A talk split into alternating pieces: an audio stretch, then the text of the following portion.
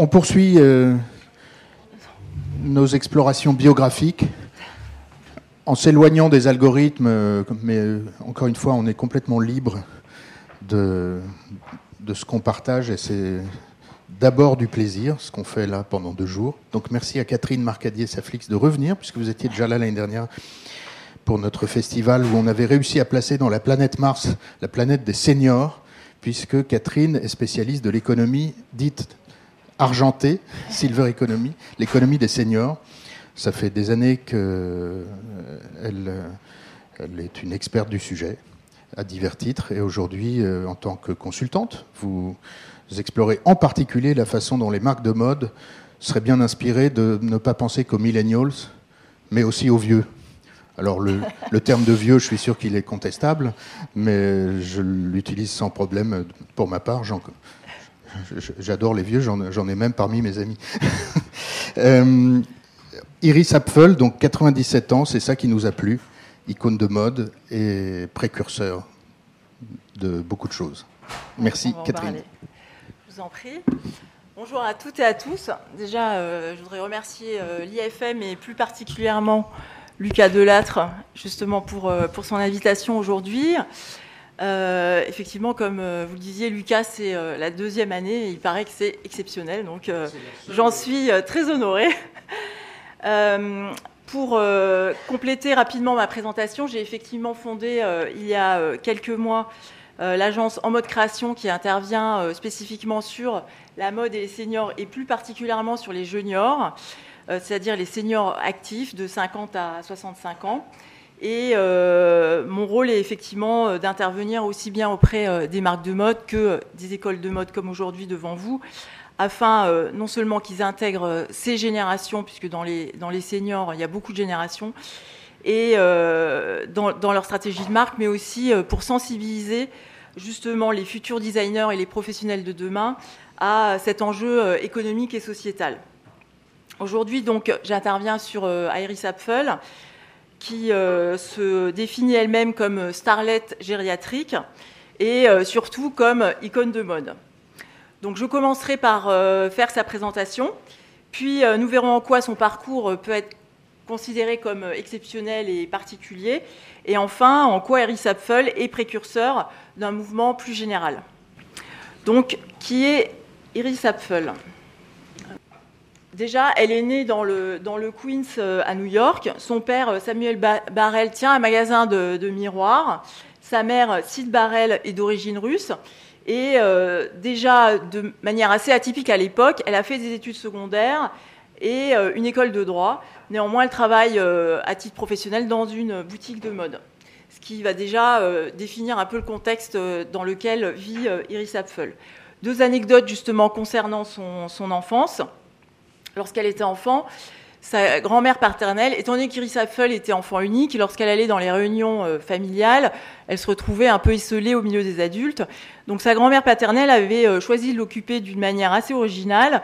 Elle la faisait jouer euh, avec des chutes et des morceaux de tissu, avec des couleurs et des imprimés variés. Iris avait le droit d'en faire ce qu'elle voulait, mais de n'emporter que six de ces morceaux à chaque visite. C'est à ce moment-là, estime-t-elle après avec du recul qu'elle va déjà commencer à apprendre à composer, à assortir les pièces entre elles, qu'elle essaye des combinaisons différentes, qu'elle apprend finalement à distinguer les matières et les tissus. Deuxième anecdote, une expérience shopping à 12 ans, puisque euh, va se dérouler la parade de Pâques à New York, qui est un événement euh, festif pour euh, la population new-yorkaise. Et là, sa mère n'a pas le temps de s'occuper de lui trouver une tenue. Elle envoie donc Iris seule faire son shopping, trouver sa tenue avec 25 dollars en poche, ce qui, euh, malgré tout, reste un exploit même pour l'époque. Et donc, Iris va réussir à, trouver une tenue complète avec chapeau, euh, chaussures, euh, sac et robe. Et sa mère dira qu'elle a très bien réussi l'exercice. Donc, vous voyez qu'elle a déjà quelque chose d'assez inné dans le domaine. Après des études secondaires, elle étudie l'histoire de l'art à l'Université de New York puis à l'université du Wisconsin. Et après euh, ses études universitaires, elle souhaitait euh, au départ faire du journalisme de mode. Bien que sélectionnée à la rédaction parisienne de Vogue, en raison de la Seconde Guerre mondiale, les bureaux ferment et elle, elle ne pourra pas y aller et elle accepte donc un stage chez Women's, Women's, Wear Daily à New York. Donc là j'ai mis une petite une, je ne pense pas qu'elle corresponde à l'époque d'Iris Apfel, mais voilà, ça illustre un peu le propos.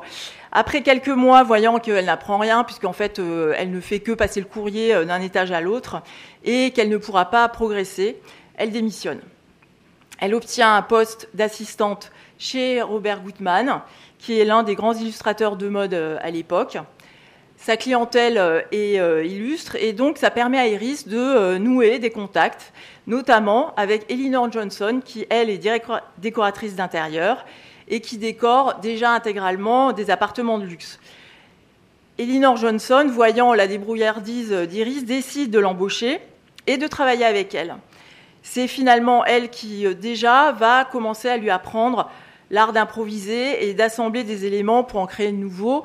Iris raconte euh, après dans, sa biographie que euh, elle cite l'anecdote d'une table basse composée un peu avec à l'arraché, je dirais, avec des, éléments trouvés dans la rue pour meubler un salon. Mais Iris malgré cette expérience de, décoratrice d'intérieur, souhaite néanmoins continuer à être reporter. On lui propose de remplacer un reporter euh, pendant un mois à l'hôtel euh, Grossinger, qui est situé dans les Catskills. C'est une région euh, montagneuse au nord-ouest, au nord-est pardon, de New York. Et en fait, cet hôtel et cette région sont devenus célèbres parce qu'ils accueillaient durant l'été toute la middle class juive new-yorkaise venue euh, échapper à la chaleur étouffante de New York. Donc le rôle d'Iris est de rédiger la, gazette de l'hôtel en réalisant des interviews des clients. Afin de participer à toutes les manifestations organisées, ainsi qu'au déjeuner, au dîner, etc., parce qu'il faut savoir que cette pension, c'était Là aussi, une forme de précurseur du Club Med actuel. Il y avait énormément d'activités, euh, piscines euh, et, sports euh, divers et variés, mais aussi justement beaucoup de manifestations mondaines. Donc Iris est obligée de changer de tenue avec peu de moyens, ce qui l'oblige à être créative dans ses compositions et dans la manière d'assortir ses vêtements et accessoires. Donc là, on la voit attablée à la pension Grossinger. Ce qui est au-dessus, c'est en fait le, le flyer de l'époque euh, décrivant euh, les activités possibles dans cet hôtel. Alors, son talent donc, pour assortir ses tenues euh, est déjà remarqué. Et alors qu'elle a finalement une seule référence en décoration intérieure, donc chez Elinor Johnson, comme on le disait avant, ça va quand même lui permettre d'avoir des premiers clients dans ce domaine, puisque les gens estiment que, étant donné qu'elle sait aussi bien assortir ses tenues, elle doit pouvoir composer un intérieur de manière euh, aussi euh, euh, efficace. Et elle a ses premières missions. Et donc, elle démarre une activité de, décoration intérieure et elle crée sa propre entreprise.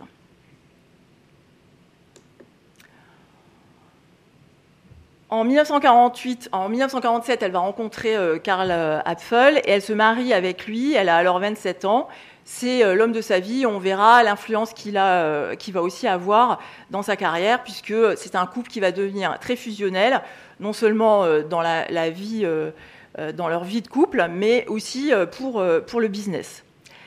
À la fin des années 40, son entreprise de décoration intérieure a décollé.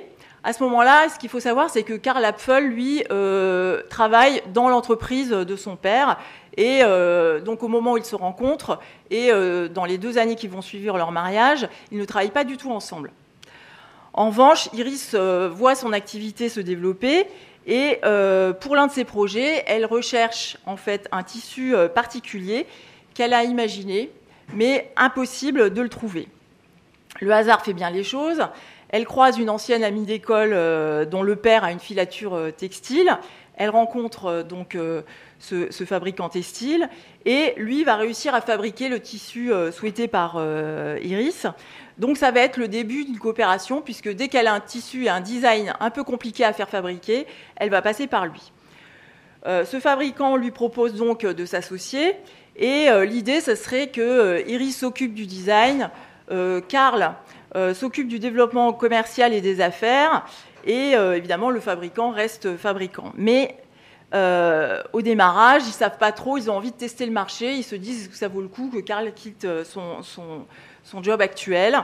Donc en fait, ils vont vouloir tester le marché, mais finalement, assez rapidement, là encore, le bouche à oreille fonctionne, etc. Et euh, ils vont réussir à développer assez rapidement une clientèle. Et donc, ils se disent que ça vaut le coup de, se lancer dans cette association. Et c'est là que va être créée Old World Waivers, l'entreprise de, de, textile créée par euh, Carl Harris. Alors, au départ, dans les années 50, donc, il se développe aux États-Unis. Euh, là encore, beaucoup par euh, le bouche à oreille, puisque c'est comme ça euh, que ça fonctionne essentiellement. Mais en 1953, ils se rendent compte quand même qu'ils commencent à avoir de la concurrence et que le marché du textile évolue. Donc ils souhaitent passer à la vitesse supérieure pour garder l'avance qu'ils ont. Et ils vont décider de partir en Europe pour trouver des petites quantités de tissus, là aussi de nature un peu spécifique, puisqu'ils vont se spécialiser dans les étoffes du 17e, du 18e et du 19e. Selon euh, les tissus à reproduire, il faut trouver des filatures spécialisées en capacité de le faire. Et euh, celles-ci sont réparties dans le monde entier. Pour trouver également de nouveaux tissus, euh, tous ces voyages leur sont très utiles. Merci. Puisque, en fait, ils vont là aussi aller dans les musées, fouiller dans les archives des musées pour découvrir de nouveaux dessins, de nouveaux designs à reproduire. Et ils vont ensuite devoir trouver, puisque leur fabricant à New York ne peut pas fabriquer tout type de dessin et tout type de tissu, ils vont à chaque fois, au moment de leur voyage, là aussi essayer de trouver euh, euh, des, fabricants et euh, des, tisseurs qui vont être en capacité de reproduire les dessins qu'ils souhaitent.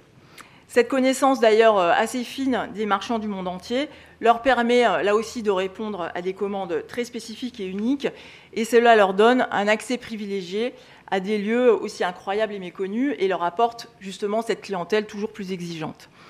Dans le cas de leurs clients, au-delà de la clientèle privée qu'ils ont pu développer, ils ont aussi euh, beaucoup travaillé pour euh, la Maison Blanche, puisque euh, pendant, ils vont travailler en fait de manière indirecte avec neuf présidents américains, de Truman à Bill Clinton, et ils ne travaillent pas directement pour eux, ils travaillent pour ce qu'ils appellent la Commission des beaux-arts aux États-Unis, qui est très vigilante a surtout que, en fait, tous ceux qui apportent leur expertise en termes de décoration, intérieure ne modifient pas ce qui est à l'intérieur des institutions publiques américaines.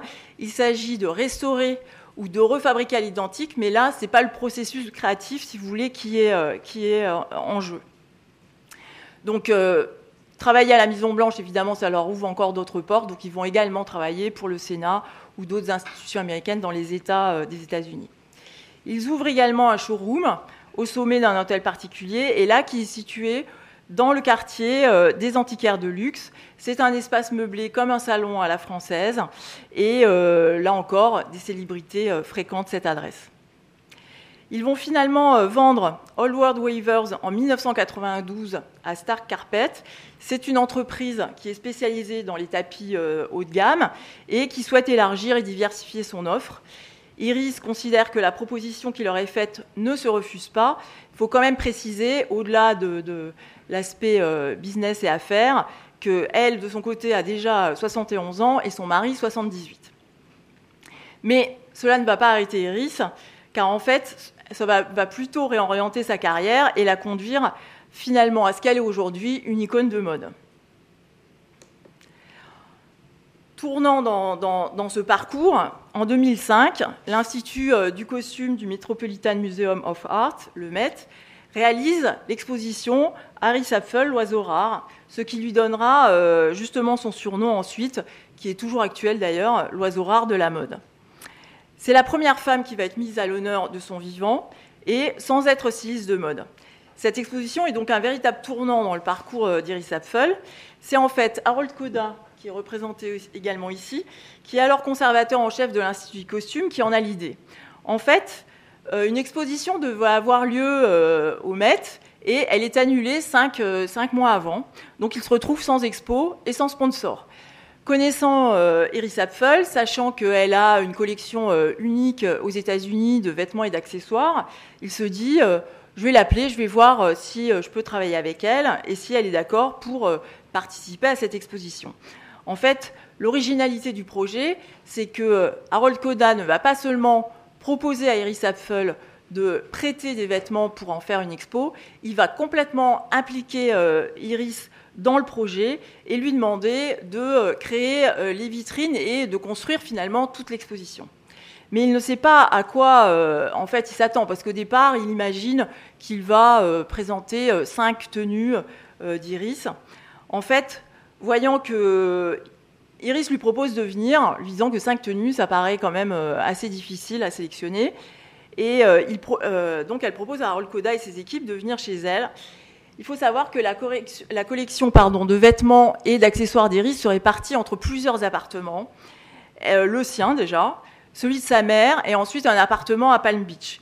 Donc, euh, dans chaque appartement, il y a plusieurs pièces, et dans chaque pièce, plusieurs niveaux et plusieurs rangées. La sélection est donc plus complexe que prévu, mais euh, le projet évidemment passionne.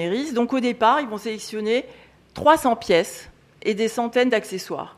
L'exposition finalement présentée comportera 80 tenues et toujours des centaines d'accessoires. Cette expo est lancée. Elle fonctionne sans publicité puisqu'il n'y a plus de sponsors. Et euh, là encore, c'est le bouche à oreille qui va fonctionner. C'est en fait un article du New York Times qui va déclencher un engouement euh, complet pour cette exposition. C'est le journaliste et photographe Bill Cunningham qui euh, dédie sa rubrique à l'exposition et écrit notamment Nul besoin d'aller en Europe pour avoir un aperçu rare et prodigieux de ce qu'est le vrai style. À partir de là, c'est un succès, tout le monde se précipite à l'expo. Donc, en fait, c'est un tournant parce que Iris était déjà connue dans son métier, dans son réseau professionnel, qui était, euh, comme on l'a vu, assez large en termes de, people et de célébrités. Mais l'exposition du Met, finalement, va la faire connaître du grand public. D'autant plus que cette exposition va voyager aussi au sein des États-Unis dans différents euh, musées. Elle va aussi lui permettre de créer sa propre ligne de vêtements et d'accessoires, euh, qui portera d'ailleurs le nom d'exposition et euh, qu'elle présentera sur la chaîne de, télé Home Shopping Network. à partir du moment où elle a fait cette exposition au Met, comme je vous l'ai dit, son expo va voyager aux États-Unis, mais encore dans d'autres endroits, puisque en 2014, c'est la Tate Gallery qui, souhaitant organiser une exposition sur Matisse, demande à Iris Apfel de réaliser une vidéo euh, pour l'exposition. Et cette vidéo doit faire le lien entre le travail de Matisse et sa manière de s'habiller. Donc là, ce qu'on voit euh, sur euh, cette slide, c'est en fait le tableau de Matisse qui s'appelle l'escargot et la tenue qu'a concoctée Iris Apfel pour être en cohérence et en adéquation avec ce tableau.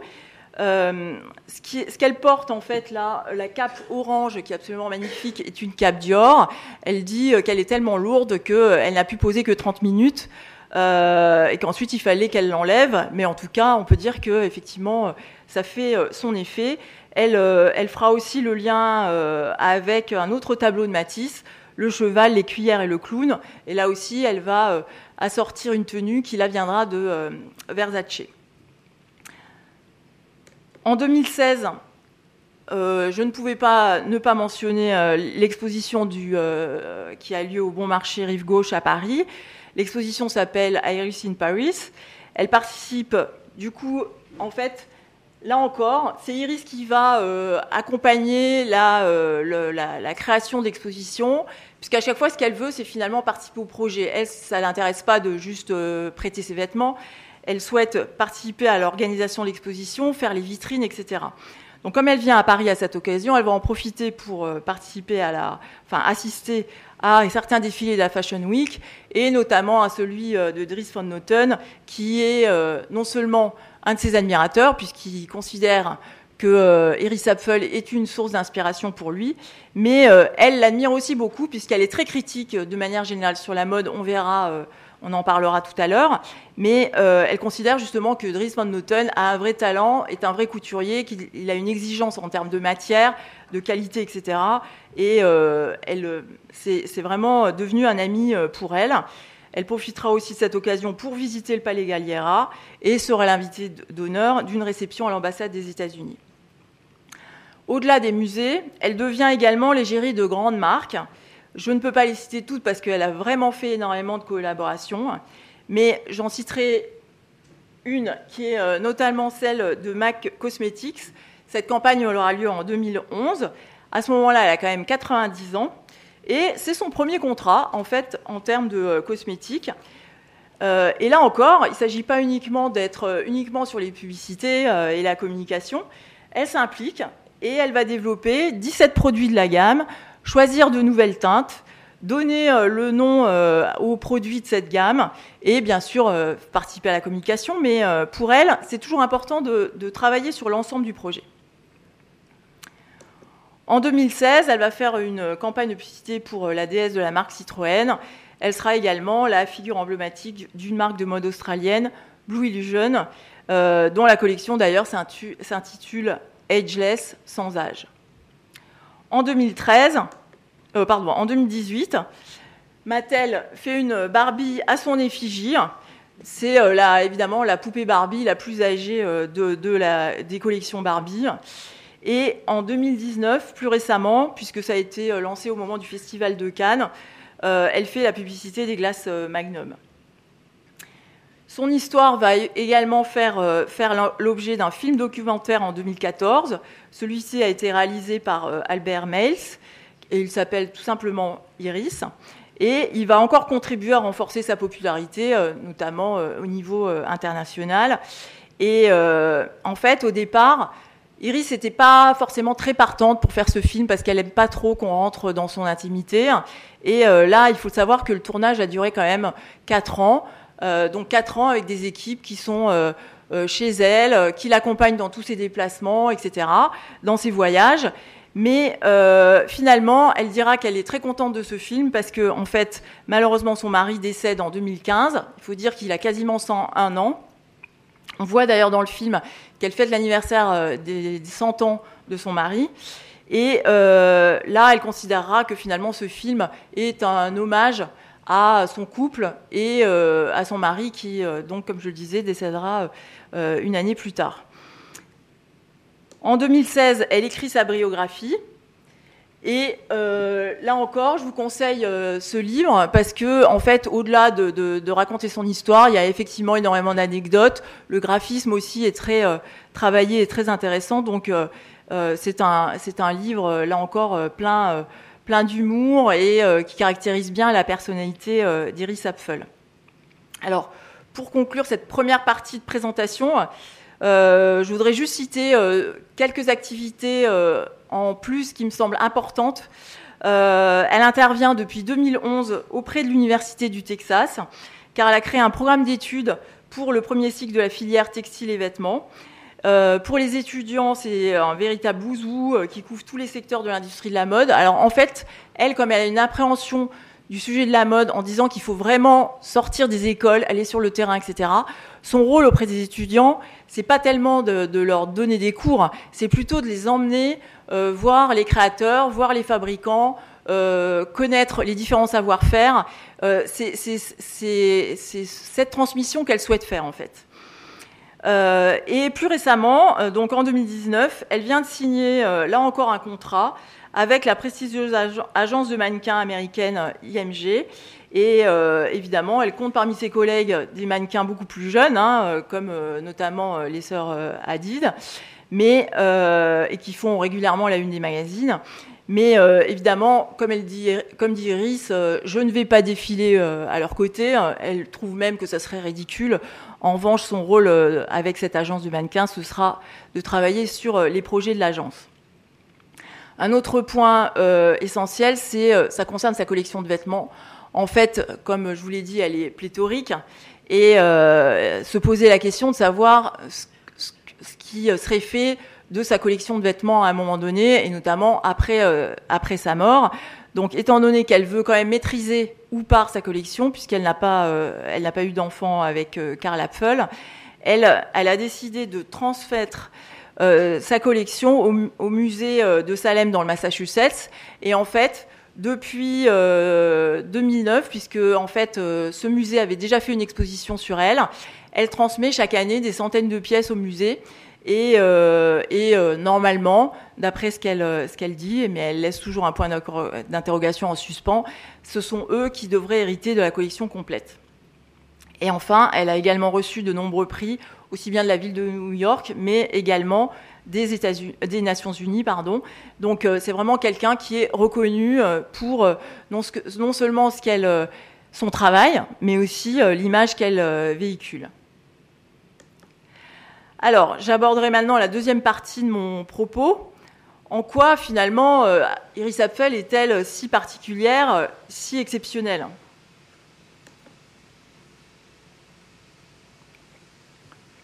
Déjà, elle impose son style, hein, puisque en fait, euh, personne ne lui impose quoi que ce soit. C'est plutôt elle qui, a un style très affirmé et euh, euh, qui l'impose. Elle est aussi au croisement de l'art, de la mode et de la décoration intérieure. C'est vraiment c'est ce qui fait sa spécificité. Alors, son rapport aux vêtements et, au shopping. Donc, elle mélange aussi bien accessoires de luxe que bijoux à 10 dollars. Elle est capable d'aller aussi bien dans, les marchés aux puces, les souks, mais aussi dans les grandes maisons de couturiers.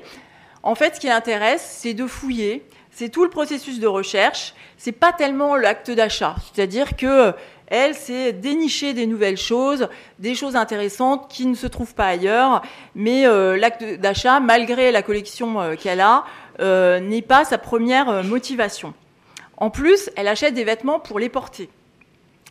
Au départ, pas pour les collectionner, mais néanmoins, on peut quand même constater qu'elle a une, collection de robes de couture, qu'elle a démarré d'ailleurs en étant assez jeune, puisque à l'époque où euh, elle venait euh, à Paris, comme elle n'avait pas encore les moyens de s'acheter des robes haute couture, elle allait dans les maisons de couture et elle avait identifié les maisons de couture dont les mannequins avaient à peu près sa morphologie. Et donc, une fois que la saison était passée, elle allait voir ces maisons et elle leur, euh, proposait d'acheter les vêtements qui avaient été portés par les mannequins, puisque elle n'avait pas les moyens de se faire fabriquer des tenues euh, à titre personnel. Et donc c'est comme ça que sa collection haute couture a, euh, a, démarré. Elle a aussi une autre collection qui me semble assez emblématique, c'est sa collection de vêtements religieux du 19e siècle, hein, puisqu'elle a commencé en fait en trouvant d'abord une tenue, une chasuble euh, sur un marché euh, en Europe, mais ensuite elle a spécifiquement trouvé en Italie et en France euh, les autres, ces autres vêtements religieux qu'elle a soit gardés tels quels, soit retransformés pour en faire des ensembles. donc en fait, là aussi, elle les a portés. Elle a un goût euh, pour les lunettes, donc ça, ça se remarque tout de suite parce que c'est devenu euh, sa marque de fabrique. Elle les collectionne en fait depuis toujours. Et euh, quand elle n'avait pas besoin de lunettes, elle les portait déjà sans verre. Mais depuis qu'elle en a besoin, elle a décidé de porter la plus grosse paire de sa collection et d'y faire monter des verres. Et depuis, elle a évidemment créé sa marque. En quoi est-elle là aussi particulière? Elle se considère comme l'ado la plus âgée du monde. Donc elle a de nombreuses citations sur le style, j'en ai mis euh, quelques-unes. En fait, ce qui ressort de, son style, c'est l'absence, évidemment, de minimalisme. Elle, elle aime l'accumulation, le tape à l'œil, l'audace. Euh, elle considère qu'elle pense différemment, donc elle s'habille différemment. Sur la créativité, pardon, euh, pour elle, ça lui permet euh, euh, de, rester heureuse et équilibrée. elle considère qu'il n'y a pas besoin d'être artiste pour créer, mais qu'il faut faire marcher son imagination.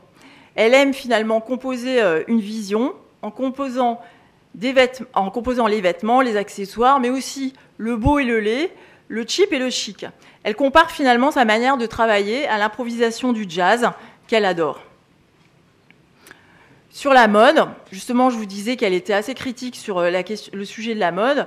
Elle trouve en fait qu'il y a beaucoup trop d'uniformité, que tout est trop homogène. Elle, ce qu'elle aime, c'est l'individualité. Euh, elle aime la couleur. Elle trouve d'ailleurs que les gens s'habillent beaucoup trop en noir. Et euh, elle considère même que finalement les jeunes ne s'habillent plus, qu'ils sont constamment débraillés, et que leur seul accessoire de mode est leur smartphone. Elle trouve ça triste que l'élégance et les bonnes manières se perdent, pour elle, c'est un signal que la société vole euh, en éclats.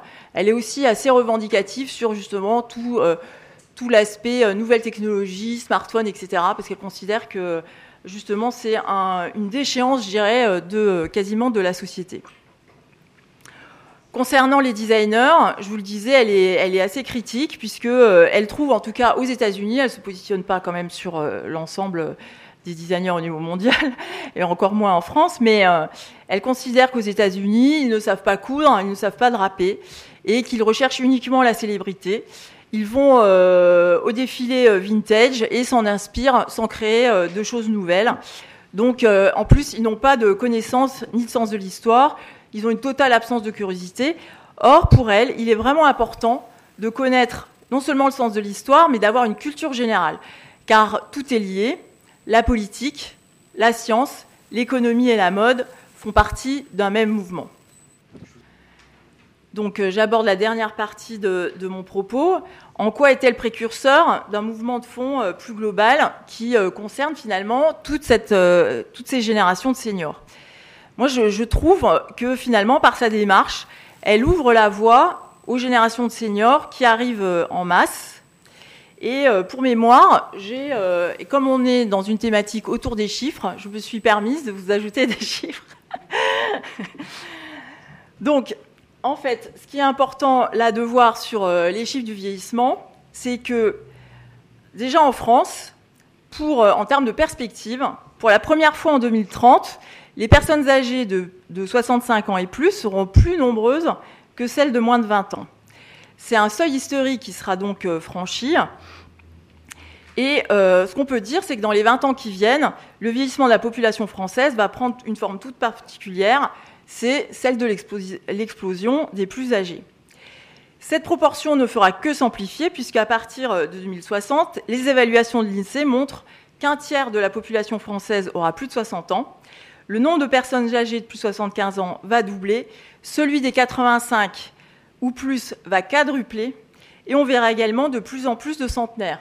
Donc là, je l'ai, euh, euh, également euh, évoqué, c'est-à-dire qu'en France, aujourd'hui, déjà je ne savais même pas personnellement qu'il y en avait autant, je n'avais pas conscience qu'il y en avait autant, on a 21 000 centenaires, mais en 2070, donc c'est-à-dire les gens qui sont nés en 70, en gros ma génération, nous serons, si je tiens jusque-là, 270 000. Donc on a de quoi faire des interventions sur les seniors à l'IFM, n'est-ce pas Lucas? Ça ouvre des perspectives. Au niveau mondial, le phénomène euh, est euh, équivalent, puisque évidemment le sujet n'est pas euh, uniquement français, il est non seulement européen mais mondial. Et donc selon l'Organisation mondiale de la santé, la part des plus de 60 ans dans la population doublera et va passer de 11% aujourd'hui à 22% en 2050, ce qui va représenter euh, environ 2 milliards de personnes. Alors, au-delà des chiffres, revenons à Iris Apfel. Quel impact finalement a-t-elle sur notre appréhension du vieillissement? Que nous dit-elle concernant, concernant l'âge? Déjà, elle, elle ne se considère pas comme un modèle de vieillesse. Elle aime avant tout euh, travailler, réaliser des projets qui lui permettent d'exprimer sa créativité. Elle, admet que vieillir n'est pas simple, que le matin, quand on se réveille, on a toujours mal quelque part. Bon, il faut dire a 97 ans et 98 en août, on comprend. Mais elle dit, vous êtes là, profitez-en. Donc pour elle, l'objectif de la vieillesse, c'est aussi de transmettre, de partager son expérience et d'aider les autres. Concernant le, style, on en a parlé, elle souhaite s'habiller pour elle-même. Et, elle considère que pour trouver son style, il faut être soi-même et que le style fait partie finalement de l'ADN de chacun. Euh, donc à chacun de trouver le sien. Elle, elle n'a pas trop envie d'aller commencer à donner des conseils aux gens pour leur dire comment s'habiller, etc. Alors, on peut dire qu'elle est précurseur, qu'elle incarne des valeurs qui sont propres à ces générations. Déjà, elle ne souhaite pas répondre aux injonctions de la société qui veulent que euh, finalement, à partir de 50 ans et plus, il faudrait devenir invisible. Elle considère que les femmes ne sont jamais trop vieilles pour la mode. Donc ça, ça va devenir mon mantra, je peux vous dire. Et même si elle n'est pas conformiste, elle pense essentiel de devoir s'intégrer à la société et pour autant, elle ne veut pas se préoccuper du regard des autres. Pour elle, le style, c'est la différence, donc le contraire de l'uniformisation.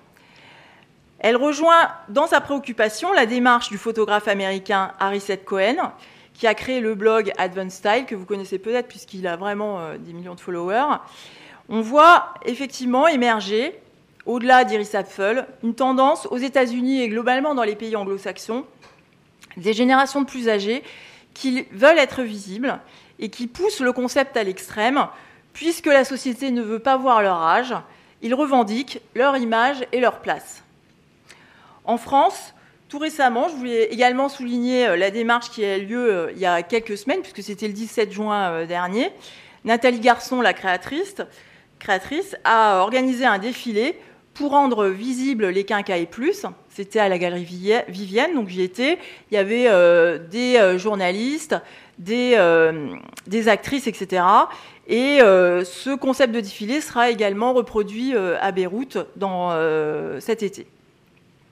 Ce qu'on voit émerger aussi en France, ce sont euh, toutes les influenceuses de plus de 50 ans qui émergent depuis quelques années, à la fois sur Instagram et dans les médias, qui créent elles-mêmes leur blog, parce que finalement, euh, elles dénoncent ce manque de visibilité générale, ce manque d'intérêt de la presse féminine, et euh, elles en ont assez des discriminations liées à l'âge. Donc elles estiment que c'est à elles, puisqu'il n'y a pas d'image valorisante pour elles, elles vont créer leur propre image. Donc avec ma structure en mode création, je souhaite bien sûr m'engager euh, dans cette démarche et euh, l'accompagner. Euh, et comme on le disait avant, aussi bien avec les acteurs de la mode, mais aussi les, personnes concernées. J'ai lancé il y a quelques, enfin il y a moins d'un mois, un questionnaire pour justement comprendre les attentes des, des seniors. J'ai déjà eu beaucoup de réponses et ça me permet là aussi justement d'affiner ma démarche et de bien comprendre quelles sont ces nouvelles attentes les messages qu'ils souhaitent passer aux, marques de mode et euh, quelle est finalement leur conception euh, du style. Et euh, je viens également d'intégrer un programme d'experts européens qui travaille sur ces questions. Donc là, je me dis, finalement, il commence à y avoir des choses qui émergent, aussi bien en France qu'en Europe. Donc arrêtons de, stigmatiser finalement la question du vieillissement proposons des choses belles, intéressons-nous à, ces générations-là qui ont aussi des choses à dire, à apporter et qui ont euh, des valeurs qui sont intéressantes à travailler, notamment dans, les milieux créatifs de la mode ou du design. Alors, pour revenir à Iris Apfel, euh, un des points qui semble euh, extrêmement important, c'est que finalement, en restant active et visible, Iris Apfel souhaite être actrice à part entière et donc partie prenante de la société. Elle souhaite euh, être active, créative, productive, mais aussi être entourée et être en société.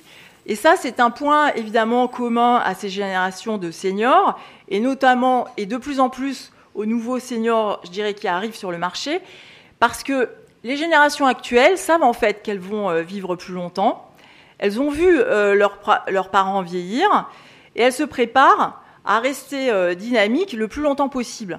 Puisque l'enjeu, finalement, c'est pas de vieillir plus longtemps, puisque là, la question de l'espérance de vie, elle, est euh, presque euh, actée.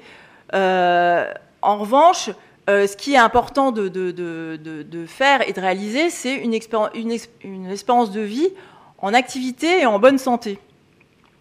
Et donc, un des enjeux en fait, un des facteurs qui a été mesuré en termes de longévité, on a mesuré quels étaient les facteurs qui favorisent la longévité. Il y a notamment, évidemment, le fait de rester actif le plus longtemps possible. Donc là, euh, petit message sur la question de l'emploi des seniors, qui est aussi euh, toujours en débat. Et euh, le fait de garder du lien social et justement de, garder, de ne pas être isolé et d'être en relation avec les autres. Euh, il y a un autre élément qui me semble important, c'est que euh, c'est la dimension intergénérationnelle. Donc les campagnes de pub euh, d'Iris Apfel le, démontrent. Elle pose là justement pour, pour une, des campagnes avec une mannequin plus jeune. C'était la, marque Kate Spade qui a fait une campagne justement mélangeant des plus âgés et des plus jeunes. Et elle, elle considère si vous voulez, que pour, euh, si on veut rester jeune, il faut penser jeune. Donc évidemment, il faut aussi euh, être en relation avec les autres générations et garder son, sa capacité euh, d'émerveillement, d'humour et de curiosité. L'an dernier, d'ailleurs, dans mon intervention ici, j'évoquais aussi la, la, nécessité de sortir du seul critère d'âge et euh, en ayant une approche autour des modes de vie, je pense que euh, cette dimension-là euh, l'incarne totalement, cette dimension intergénérationnelle. Donc elle incarne, Iris Apfel finalement incarne cette approche essentielle pour avancer positivement sur cette thématique du vieillissement. Il, me semblait qu'il y avait une autre valeur aussi intéressante pour montrer en quoi elle était précurseur, mais aussi qui, là aussi, relie les différentes générations, c'est son intérêt pour le maintien des savoir-faire et la qualité des matières avec les, débats actuels autour de l'éco-responsabilité, euh, de toute la dimension écologique, environnementale, etc. C'est un sujet qui revient euh, de manière régulière. Et justement, ce que je trouve intéressant dans la, démarche d'Iris Apfel, c'est que déjà avec son entreprise, elle produisait en très petite quantité, à la commande. Euh, et même si sa démarche était assez exclusive, elle peut être aussi déjà considérée comme un exemple à suivre en termes d'éco-responsabilité. Sur la question des savoir-faire, comme je vous le disais, elle est très, euh, euh, attachée à ça. Elle, regrette que ces savoir-faire euh, disparaissent. Et pour elle, il y a un problème de transmission. Et elle pense que c'est un sujet, là encore, à valoriser dans la relation intergénérationnelle, puisque finalement, ce sont aux seniors à transmettre aux plus jeunes le maintien de ces savoir-faire. Pour conclure, je voudrais euh, dire que euh, je trouve qu'Iris Apfel est finalement une source d'inspiration à plusieurs titres, mais vous me direz euh, si vous partagez cette, cet avis. Déjà, sa vision globale, sa dimension artistique et multiculturelle, hein, puisqu'elle était là aussi assez précurseur dans le domaine. Je, je trouve aussi qu'elle est une source d'inspiration pour les générations plus âgées, parce qu'elle peut être un rôle modèle pour elles, sachant que évidemment, comme on est très focalisé sur euh, la génération des millennials, il y a peu de rôle modèles pour les générations plus, euh, plus âgées. Et donc, elle, elle peut en être un. Euh, parce que, comme je disais, non seulement il n'y en a pas beaucoup, mais il y en a encore moins qui sont connus, aussi connus mondialement. Donc, sur la base des éléments précurseurs présentés, je trouve que, aussi, à titre personnel, elle me conforte euh, dans ma démarche professionnelle, dans ma proposition d'accompagner euh, les marques et les designers pour voir comment intégrer euh, ces générations dans leur stratégie et, faire le lien finalement entre les chiffres qu'on a vus et les attentes de ces consommateurs. C'est en effet un enjeu économique et un marché à conquérir qui représente quand même plusieurs milliards d'euros. Et c'est finalement aussi un enjeu social et sociétal en termes de lutte contre l'agisme. Et euh, je pense que du coup, tout le monde et euh, les professionnels de la mode, de la créativité ont intérêt à, s'y engager. Je la citerai aussi en conclusion de mon intervention, puisque je trouve qu'elle est en phase avec euh, le thème de, ce festival. Il faut sans cesse essayer de nouvelles choses, ne pas se laisser effrayer par l'âge ni les chiffres. Voilà, je vous laisse, si vous souhaitez qu'on poursuive cet échange, voilà mes éléments de contact. Et je vous remercie pour votre attention et si vous avez des questions, euh, n'hésitez pas. Merci. Merci, merci beaucoup. Euh, puisque j'ai le micro, je le garde deux secondes si vous voulez bien. Il y a plein plein de sujets là-dedans qui, me paraissent super intéressants. Il y en a un en particulier qui est euh, notre l'évolution de notre rapport au temps. je ne sais pas si vous lisez Jean Viard, voyez qui c'est vous, vous, voyez qui c'est euh, Jean Viard, sociologue français, qui étudie mm. nos modes de vie euh, sous un angle assez démographique, très souvent, et de territoire, mais la démographie est intéressante. Il, explique dans un texte récent qu'à l'époque de Jésus, on vivait 300 000 heures dans sa vie. Aujourd'hui, on vit 700 000 heures. En 1900, on vivait 500 000 heures. Et entre-temps, la part du travail dans notre vie est passée de 90% à 14% aujourd'hui. Donc la part du loisir et du, du, bien-être et du, de, l'être ensemble, de la créativité, de l'amour, de, tout ce qu'on veut, euh, est devenue prédominante. Et donc la mode là-dedans, c'est essentiel. Donc c'est juste pour mettre de l'eau dans votre moulin qui n'en a pas besoin tant que ça, parce que c'est une évidence. Euh, le, plus, plus, ça va, plus non seulement on vivra vieux, mais avec beaucoup de moyens d'en profiter, donc euh, sur, sur, tous les plans, et ça c'est un vrai bouleversement. Il y a un sujet euh, à travers la vie d'Iris Apfel qui me paraît également euh, très fondamental pour euh, notre, notre histoire de mode. c'est qu'elle était russe.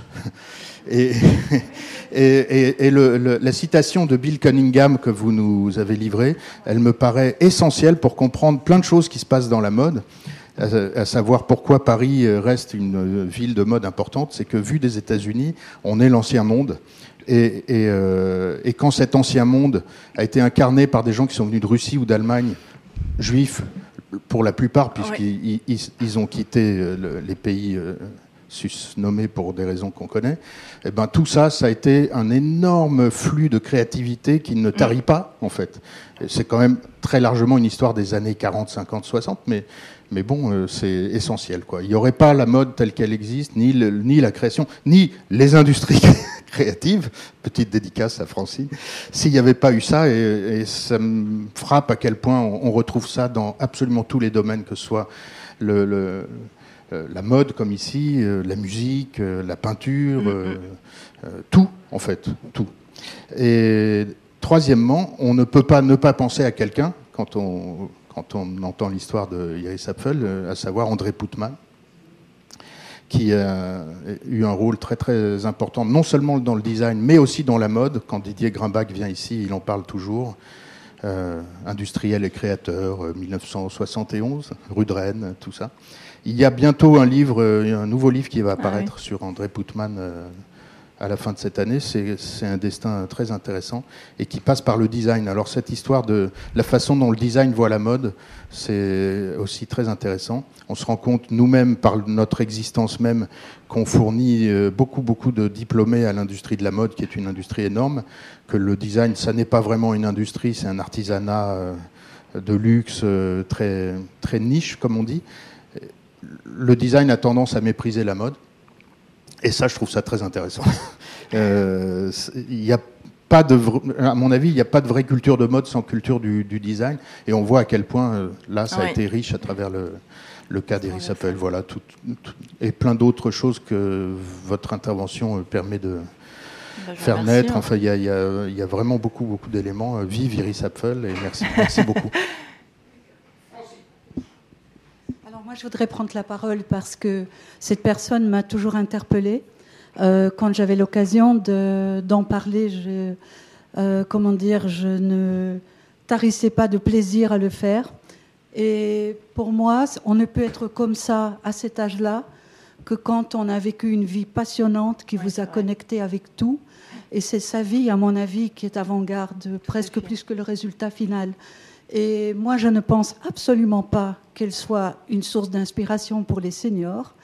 Parce que si vous avez vécu une vie grise, monotone, avec un travail, et que vous commencez peut-être à vous révéler à 65 ans, vous allez commencer peut-être par faire de la peinture, des paysages, peindre des coquelicots, ou bien c'est un hommage à, à Lucas. Euh, ou faire un peu de photographie ou de la peinture sur soi, mais vous n'allez jamais déboucher sur un cas comme euh, Iris Apfel.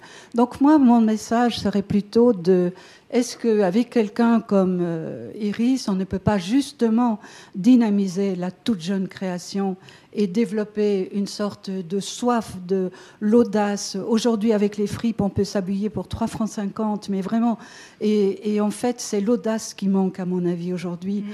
euh, dans, la jeune génération, et c'est là qu'elle peut être une vraie source d'inspiration. Je ne sais pas, qu'est-ce que vous en pensez? Alors, euh, je suis d'accord avec vous sur la, la notion d'audace et sur le fait qu'elle puisse évidemment euh, inspirer euh, les jeunes générations. D'ailleurs, euh, c'est ce que je disais aussi dans le sens où elle, quand elle intervient auprès des universités, c'est justement pour inspirer les futurs aussi là professionnels de la mode avec sa démarche. Là où je vous rejoins aussi, c'est que son parcours est exceptionnel par rapport au fait que si elle est comme ça aujourd'hui, c'est évidemment lié à son parcours. Mais là où je disais qu'elle euh, est une source d'inspiration pour les, pour les seniors. Bon, déjà, ça dépend effectivement euh, euh, comment on définit le terme du senior, puisque comme je vous le disais, moi j'interviens aussi plutôt sur la dimension des jeunes seniors, donc à partir de 50 ans, et donc sur les seniors actifs. Et comme le disait Lucas, être actif, ça peut être être actif dans une activité professionnelle, mais ça peut être aussi être actif dans des loisirs, etc. Donc je pense que là où elle peut être une source d'inspiration, c'est aussi d'être dans l'anticipation et je dirais dans une forme de prévention de l'avenir. C'est-à-dire sachant que, effectivement, si on veut bien vieillir, et je, dis toujours beau vieillir, il faut s'y préparer à l'avance. Je suis d'accord avec vous, si vous avez déjà 80 ans et que vous n'avez pas fait grand-chose euh, auparavant, devenir du jour au lendemain ISAPFEL, ça me paraît carrément impossible. Mais euh, en revanche, si vous avez déjà été dans une dynamique, etc., Bon, après, euh, il ne s'agit pas que tout le monde devienne euh, Iris Apfel, ça me paraît déjà impossible puisqu'elle est quand même assez euh, particulière.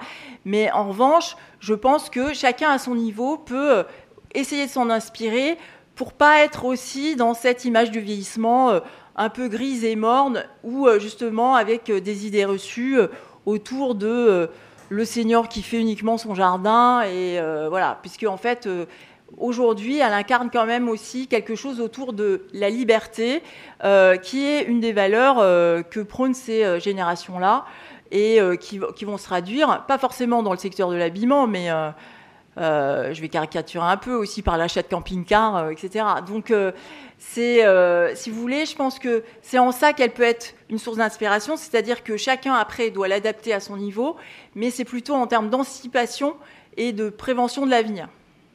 Oui, bonjour. Alors, c'était très intéressant. Et Iris Apfel, j'ai l'impression qu'elle a quand même beaucoup, beaucoup, beaucoup de succès auprès des juniors, des ados, parce que c'est inspirant. On se dit, tiens, on peut rêver jusqu'à la fin de sa vie. C'est vrai. Euh, et mais, et c'est un peu la grand-mère qu'on aura tous aimé avoir. Et je me demandais si c'était un schéma qu'on trouvait aussi en France, parce que j'ai l'impression que cette figure de la grand-mère un petit peu farfelue, euh, qui dit, qui va dire à ses petits enfants, mais euh, tes parents, oui, disent des choses, mais t'es pas obligé de les écouter. Et puis tu, peux aller faire des petites idioties, etc. On s'en remettra. Et tes parents, tu sais, ils ont été ados avant toi. Est-ce que c'est un schéma qu'on retrouve surtout aux États-Unis ou, aussi dans la culture française? Alors, je pense que, en fait, par rapport à ce que vous décrivez, euh, le, dans la relation grands-parents, petits-enfants, je pense qu'il peut y avoir ça, enfin, ce type de relation, que ce soit en France ou aux États-Unis. En revanche, sur la manière de l'exprimer, je pense que ça s'exprime pas du tout en France. C'est pour ça que je distinguais aussi le mouvement qui existe dans les pays anglo-saxons au sens large, avec à la fois Iris Apfel, mais aussi euh, justement euh, le blog Advanced Style et euh, toutes les personnes qui sont représentées dans ce blog, avec une vision, je dirais, une manière assez, alors non seulement audacieuse, mais aussi assez tape à l'œil d'exprimer les choses et justement pour ne pas être invisible, aller pousser le concept à l'extrême en ayant euh, non seulement des couleurs, des chapeaux, euh, des tissus, des matières, etc., très, euh, qui sont parfois, je dirais, presque caricaturales. En France, je pense qu'il y a quelque chose justement à réinventer, et c'est justement mon, en tout cas à inventer, c'est justement mon, mon propos, c'est-à-dire que je pense que la France, ayant quand même une euh, voilà pour en France la mode c'est l'industrie de la mode et du textile c'est un des premiers secteurs d'activité euh, en France. Elle est reconnue aussi euh, justement pour son savoir-faire son, son, expertise sur ce secteur-là. Et je pense du coup qu'il y a quelque chose à inventer à la française qui se démarquerait de l'expression euh, anglo-saxonne, mais euh, qui serait peut-être, euh, qui se traduirait d'une manière sans doute différente, peut-être un peu moins, un peu moins excentrique, mais finalement qui aurait aussi tout son sens.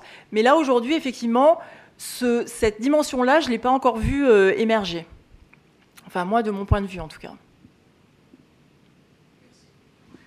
Et en tout cas, enfin, il me semble justement que en le disant aujourd'hui ici à l'IFM, ça, laisse des perspectives aux, designers de demain, puisqu'il y a justement quelque chose à inventer de nouveau, de créatif et d'innovant dans, euh, dans cette mode-là.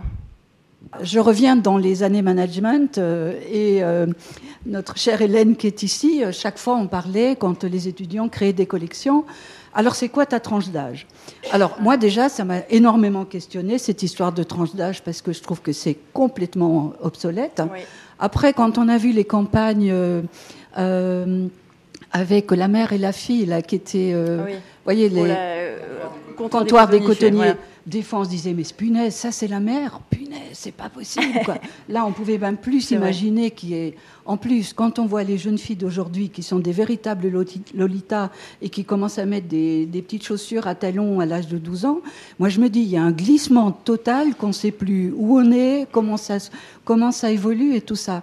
Et si moi je vous dis que j'étais un peu interpellée par rapport à.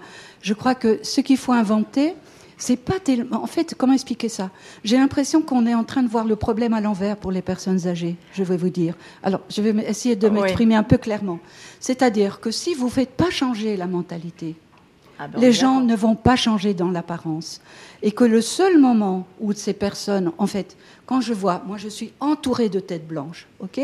Je vais, où est-ce que vous les trouvez? Vous les trouvez sur toutes les conférences, conférences universitaires, toutes les, choses qui sont euh, à, à, dimension culturelle, vous les retrouvez là.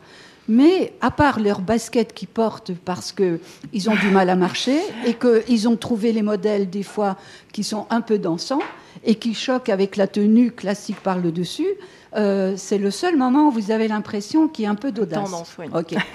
Et alors, qu'est-ce qu'ils font? Ils vont soit à ces, ces, clubs culturels, et puis après, vous les retrouvez en vacances par groupe en autocar. Ok. Mais si à un moment donné, il n'y a pas quelque chose qui change dans justement l'anticipation de ces périodes de vie. Et je pense que c'est là qu'il faut commencer le travail. Quand moi j'ai attrapé 60 ans, ça m'est tombé comme une douche écossaise, j'étais voir une coach. OK et je lui ai dit aidez-moi à dynamiser les 20 années qui viennent. J'ai une bonne santé, je ne veux pas faire des sulocus pendant 20 ans. et je ne veux pas voyager à travers le monde comme une touriste. J'ai vécu des voyages extraordinaires à travers la profession que, que je menais. Vous comprenez Et c'est ça la, vraie. Euh, On est tout à fait d'accord, madame. En fait, ce, qui, ce que, que j'ai pas évidemment précisé là. Euh, euh, parce que j'ai pas présenté toute ma démarche, mais je pense que ça serait intéressant euh, qu'on en reparle euh, après. C'est que moi, si j'ai créé ma structure aujourd'hui, en fait, j'ai vraiment une expertise sur les, politiques du, du vieillissement, l'analyse sociétale de ce sujet-là.